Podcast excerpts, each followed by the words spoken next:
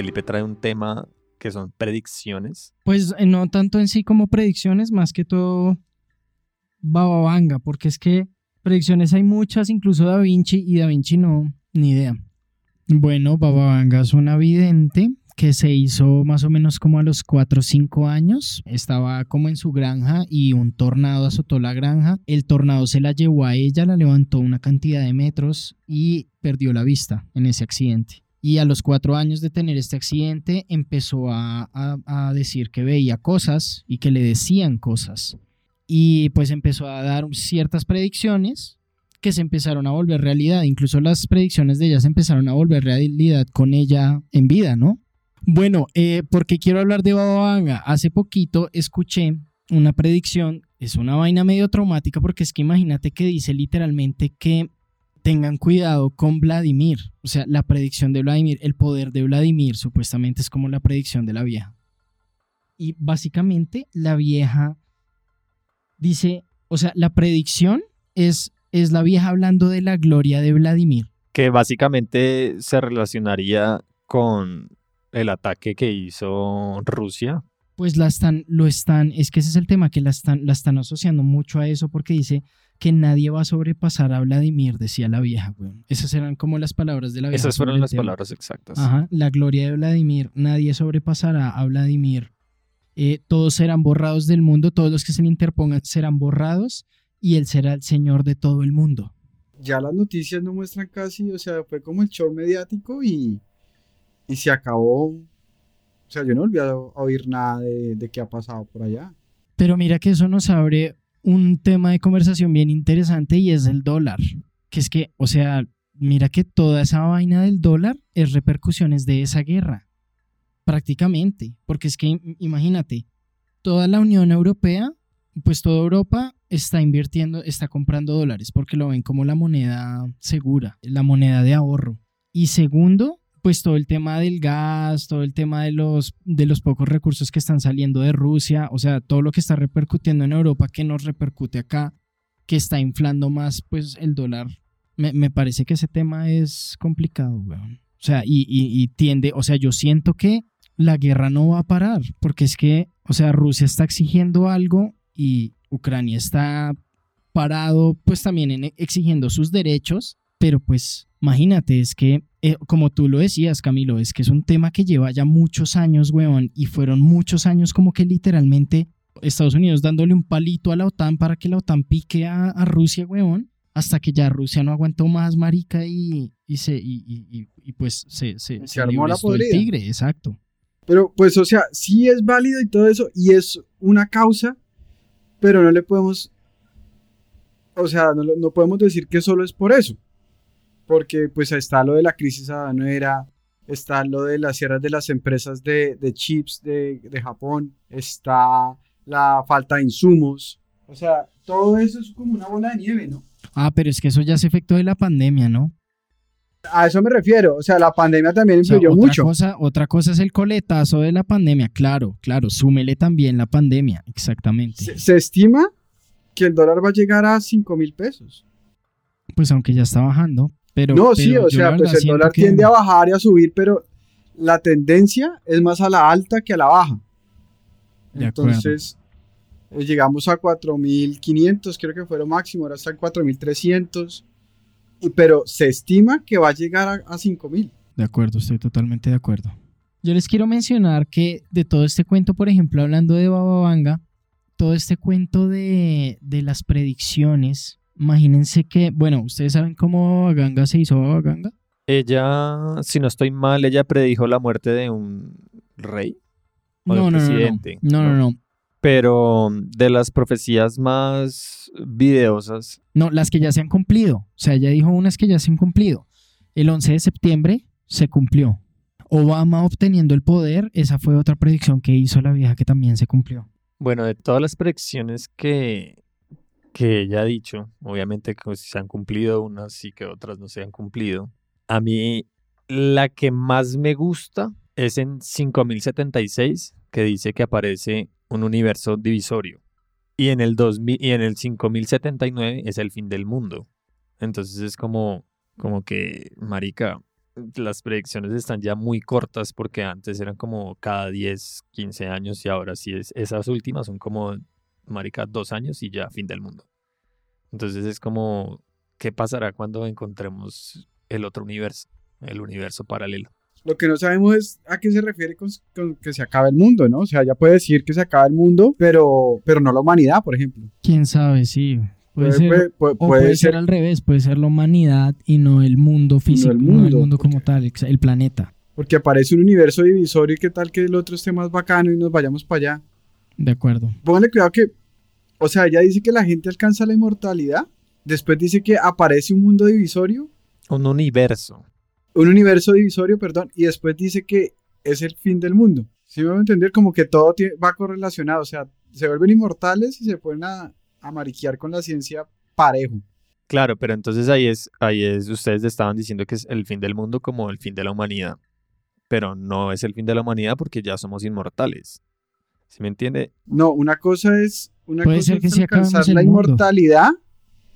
Es que si usted mira más para atrás, dice, para esta fecha se ha encontrado la panacea para curar todas las enfermedades. Después dicen que se alcanza la inmortalidad. O sea, ya no nos enfermamos por nada y nos morimos ya es de viejos. Después ya no nos morimos de viejos y después aparece el universo divisorio. Sí, ahí, ahí ya, por ejemplo, en el de en el que se encuentra mm, la cura para todas las enfermedades es en el 4304. Y ya después, que ahí nos morimos de viejos, ya después es en el, en el 4599 es que se encuentra la inmortalidad. Y ya no pasan ni 400 años y ya aparece el universo divisorio y ya pasan dos años y ya adiós. Nos, nos fuimos para el otro universo, pero yo quiero saber, o sea, yo tengo como 36 años, yo de las, de las predicciones de ella, yo, yo creo que yo llegaría al 2033 máximo y el hielo de los polos se derrite y aumenta el nivel del agua, eh, o sea, Supuestamente en el 2033 esto se va a la verga o qué? no, pues que los hielos de los polos se derrite y aumenta el nivel del agua en, el- en los océanos. Mierda, weón, pero ese sí ya es ahorita en 10 años. Pues si es que usted puede pensar, pues tampoco es que estemos tan bien, ¿no? O sea, las industrias, todo, o sea, todo está O sea, enfocado puede en que pase. explotación. O sea, literalmente puede que pase. Porque es que estamos en una crisis climática, la hijo de puta. Píllese este del 2017 que dice China se convertirá en una potencia mundial y los países en desarrollo quedarán en manos de los explotadores. Yo siento que, que China es una potencia mundial. Sí, ellos se están ahorita poniendo de potencia. Sí, se están Y pegando. además duro. son los aliados de Rusia, weón. Entonces, pues 2017 yo creo que también fue... Mire que todo está, todo, todo se está uniendo. Todo está cobrando sentido. Resulta que es que además, leyendo sobre Babo Vanga, pues resulta que a pesar de que su accidente fue en los ojos, la señora escuchaba voces, que eran las que le contaban sobre las predicciones. Pues resulta que aquí en Colombia, desde donde les traemos este maravilloso podcast, eh, hay un cura que da unas misas, unas misas incluso sanadoras por una región en Boyacá. Este cura, resulta que este cura más o menos en 2016 y tiene la, o sea, la, ha- hay grabación, hay grabación, hay video, en la que el man predice el COVID. El man en 2016 en una misa le avisó a sus feligreses, pues la- a la gente que estaba ahí escuchando la misa, empezó diciendo, Dios está muy, muy enfadado, eh, él, él me dice que, que nos van a enviar una, una pandemia. El man dice así. Y dice, no estoy muy seguro qué es lo que sea pandemia. Entonces, resulta que a este, este señor, de lo que concluyo, al man le hablan unas voces. El man escucha unas voces que son las que le dicen esas cosas. Y en 2020 enfrentamos el COVID. Y el man literalmente dice pandemia, sin siquiera saber lo que era pandemia. Hoy quiero decirles lo triste que estoy. Dios Padre del cielo no tolera más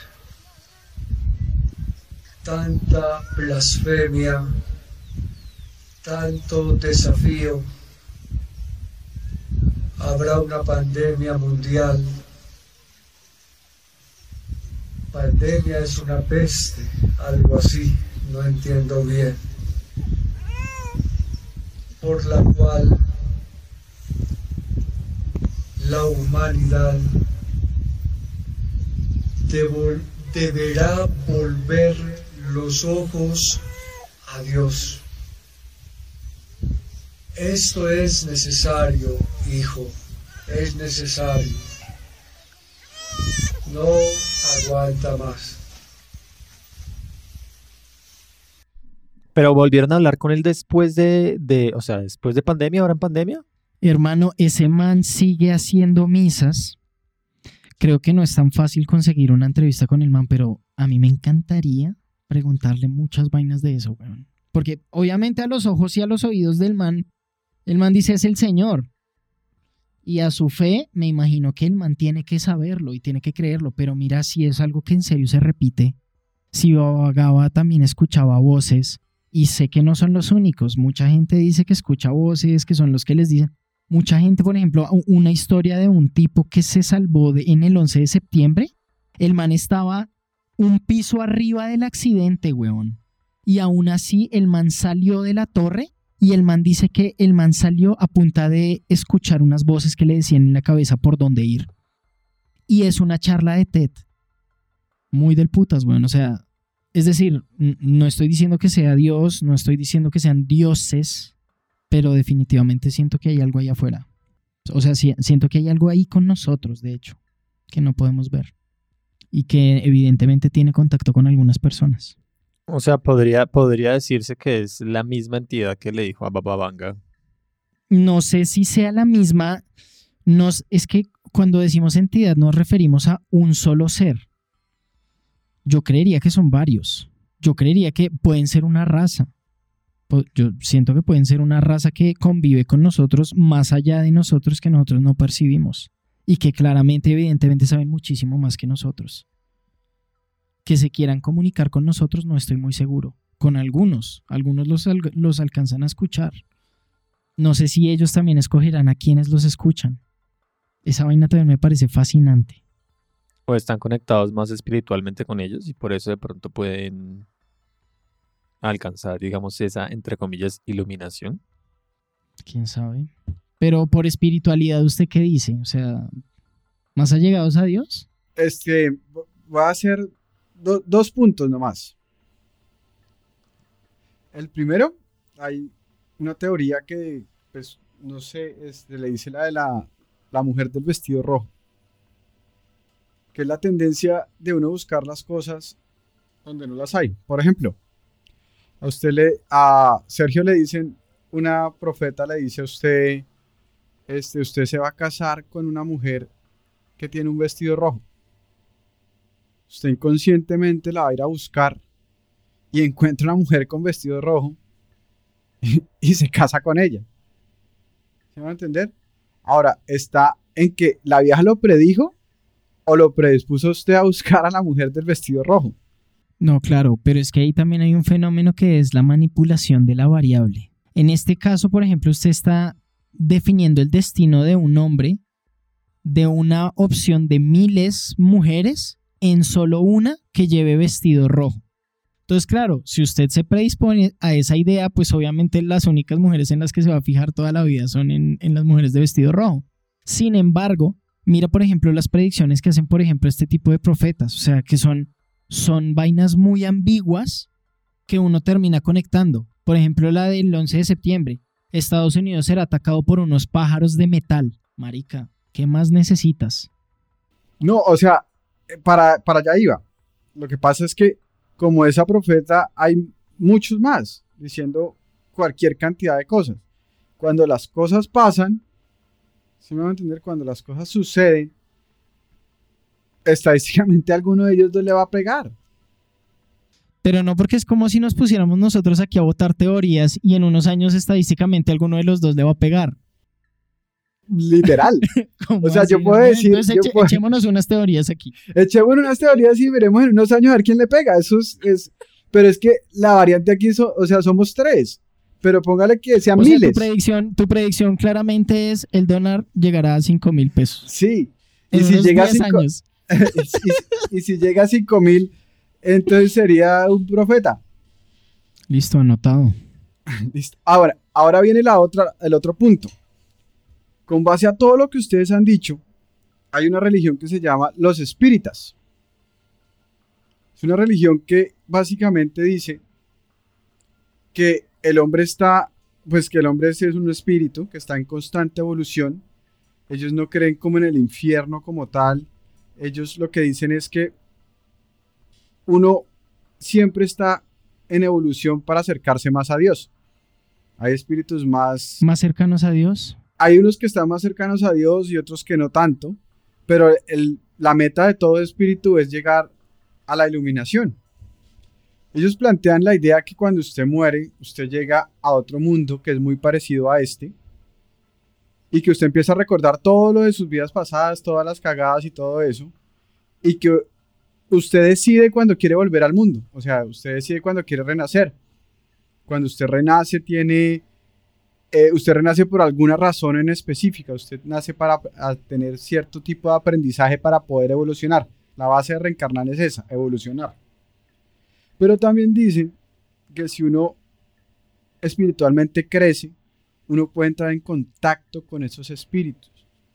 Y esa gente le puede ayudar a usted como en el caso, como por ejemplo lo de las predicciones que acabamos de decir, que ellos escuchan voces, que hay alguien que los está guiando o que los está previniendo. Pero yo te vuelvo a hacer la pregunta, ¿qué es, qué es espiritualidad?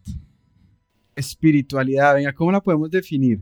Voy a, voy a hablar una barraza de lo que yo pienso que es espiritualidad. Es la búsqueda de la evolución para llegar a un ser superior es querer evolucionar y querer ser mejor. Independientemente, no hablemos de Dios, no hablemos de, o sea, independientemente de lo que sea, es la evolución hacia la iluminación, por decirlo de alguna manera. Eso está chévere, sí, bonito. Pero, pero digamos que, que nosotros estamos conectados a una sola conciencia, ¿no? Más o menos tocamos ese tema y ahí esa conciencia, digamos, que nos bota como pistas o es la que nos hace seguir el instinto, muchas veces decimos, o que decimos que es un milagro o que decimos que me habló alguien, es esa conciencia, como que se conecta también por ahí. Ese sería otro punto, que nosotros pertenecemos a una conciencia universal. Lo que estoy diciendo es que uno quiere llegar, o que, sea, que uno tiene como, como un ejemplo de un alma pura, de un alma super, eh, ya al nivel superior de evolución y que uno quiere llegar a, ese nivel de, o sea, quiere imitarlo a él, quiere llegar a él. ¿Qué, qué dice Felipe de las dos, digamos, teorías? No, a mí me gusta. Para mí la espiritualidad va, va por ese lado. La, la, espiritualidad para mí es, es una cuestión interna de cada ser. Eh, me, me, parece interesante ese, ese cuento de, por ejemplo, reencarnar o evolucionar, es el, el, el, tema, evolucionar hasta el punto en que logres llegar a, a, a, a, la iluminación. Como, o sea, me gusta como la fusión de las dos, pero ¿qué sería la iluminación? Una conciencia de en serio qué es la vida o el universo, ¿no? Sí. Porque pues es que si en serio existe ese Dios que controle el universo, pues me imagino que tiene que ser una pues una energía colosal que, que no, no logramos entender, ¿no? O sea, yo por mi parte soy es agnóstico en ese tema. No, pues todos. Pero partamos de la base que, que, lo que yo estoy diciendo no es que haya un ser que maneje todo, sino que llega al punto de evolución máxima.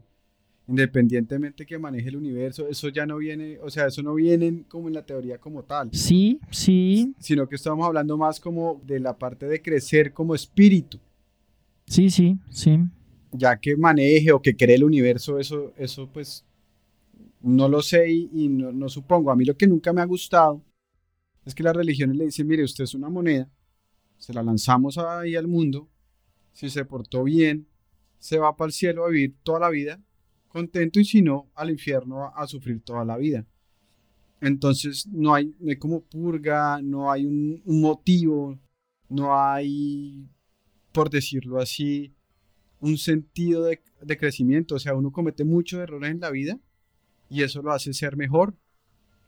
Entonces, partamos de, esa base y me suena mucho que el espíritu siempre quiere evolucionar. O sea, que no se estanca en 70 años, que 80 años, que la alargaron nada. O sea, yo el día de ayer estaba dando hora en el colegio y hoy estoy acá con dos hijas. ¿Sí, me- sí me entiende más o menos el punto? O sea, como que noso- nosotros no somos una moneda. Claro, claro, la trascendencia del espíritu. O sea, tiene que haber algo más. No puede ser solo la vida y chao. Claro, pues es que según lo que dice usted, finalmente nos quieren es- hacer es sentir eso, es como que, bueno, hacernos sentir muy mínimos para tenerlos, eh, para tenernos controlados como marica se porta bien y se va al cielo o se porta mal y se va al infierno. Y ya. Y pues es más, exacto, y, y no es eso, es más lo que usted dice, es como hago, hago cosas buenas o hago cosas malas, igual voy mejorando, voy pensando y voy reflexionando y voy creciendo espiritualmente, pero pues obviamente no todo el mundo piensa así. Nosotros de pronto pensamos así, en crecer y en evolucionar y en, en actuar bien y ese actuar bien nos va a llevar a, a- a premios, por así decirlo. Premios que se devuelven a uno, como por ejemplo, soy bien y conozco gente bien, como ustedes que están al lado mío, pero mucha gente no lo ve así. Ahora, hay un dato curioso que dice que, eh, no sé si sea cierto, pero que los espíritas dicen que hay adicciones que trascienden al espíritu. O sea, digamos, alguien que fuma mucho, cuando ese espíritu tiende a pegársele a los fumadores, para, como ellos no pueden fumar, no pueden eh, eh, sentir esas cosas, entonces les hace tanta falta y está tan arriesgado ese, ese vicio que se le pegan a la gente para poder sentir el, el- el- cigarro. Que se me hace que, pues, que es muy loco porque las adicciones tra- trascienden la masa. O sea, ahí sí entraríamos, por ejemplo, en el tema de los fantasmas. Yo no creería más, más en la adicción más que en el deseo. El deseo de querer algo. El deseo de algo es lo que siento que puede como trascender tu energía física a una energía ya, no sé, que se quede en el mundo como una energía distinta, buscando ese deseo. Si lo planteamos así, pues e- ese deseo sería una adicción también. Claro, exacto. Lo que pasa es que el deseo ya habría muchas más cosas. El deseo por tener a tu hijo, el deseo por una persona, el deseo, no sé, hacer algo. Yo siento y, y digamos que lo, lo comparo más con el karma, ¿no? Y como esa adicción se vuelve ya es un karma. Y es el karma que posiblemente llevemos muchos. Yo lo veo, Sergio, que- o sea, lo que pasa es que un karma es como la consecuencia de algo que usted hizo. No siempre, porque es que muchas veces, energéticamente hablando y de espiritualidades y todo esto, el karma muchas veces usted tiene que pagar karmas que usted no cometió, sino su linaje. Y un karma llega hasta cierto punto, hasta donde usted le toca vivir un karma que posiblemente sus ancestros vivieron. Por ejemplo, lo- sí, es como un balance. Exacto, por ejemplo, una persona que está muy enferma toda la vida no ha hecho nada malo, un niño, digamos, que se enfermó de cáncer o tiene una enfermedad bien hijo de puta, es, es un karma que le está pagando, weón. Él no ha hecho nada malo todavía. ¿Sí me entienden? Entonces es como eso, es como el mismo, el mismo deseo y el mismo, y lo que ustedes hablan que, que los espíritus se pegan porque quieren, digamos, tener esa, esa adicción, pueden ser esas mismas karmas. Karmas en diferentes, obviamente, aspectos, pero puede llegar a ser un karma.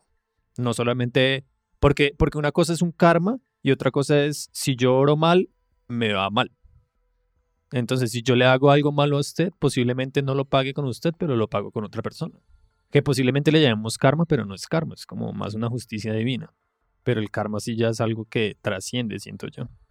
Lo que yo entiendo de, de- la religión que le estaba nombrando los espíritas es que cuando usted va a reencarnar, usted mismo se pone los obstáculos que, que necesita enfrentar para evolucionar. Entonces ellos dicen que muy probablemente que cuando usted nace con una enfermedad o, o nace supremamente mal, es porque su alma necesita pasar por esa experiencia para poder entender, para evolucionar, para poder entender a otras personas. Muy probablemente nosotros en, una reencarnación nacimos súper enfermos. Igual, ellos también plantean que este no es el único mundo donde usted puede reencarnar, ¿no? Es, es que tendría algo de sentido, o sea, bueno, no mentiras en parte, porque básicamente todo lo que conocemos es lo que interpretamos y es lo que llegaríamos a ser de alguna manera, o sea, si reencarnamos, reencarnamos en este planeta. No le veo el sentido. O sea, ¿por qué reencarnar en otro planeta? Porque así, así como el alma también tiene su nivel de evolución, hay planetas que son, están en diferente nivel de evolución. Yo tal vez y- pensaría que reencarnamos en otro plano existencial, pero que reencarnemos en otro planeta físico, no, o sea, no, ahí sí no tiene mucho sentido. Si en serio vamos a, re- a reencarnar en otro planeta físico, tiene que ser en este mismo planeta porque es donde está prácticamente como nuestra energía vital, ¿no? Pero, o sea, si lo, si lo planteas así, la- ¿qué es el espíritu? ¿El espíritu estaría pegado a la energía del planeta? No, le- el espíritu yo creo que va más asociado a la conciencia. Que tampoco está- tendría que estar pegada al, planeta como tal. O sea, no estoy diciendo que no sea así, o sea, Eh, no, no, es, no necesariamente tiene que estar pegada al planeta, sin embargo, tu conciencia es lo que tú conoces. Lo que tú, lo- lo- o sea, tú estás hecho es de lo que conocemos. No podemos imaginar, no podemos ser algo que no, nunca hemos conocido.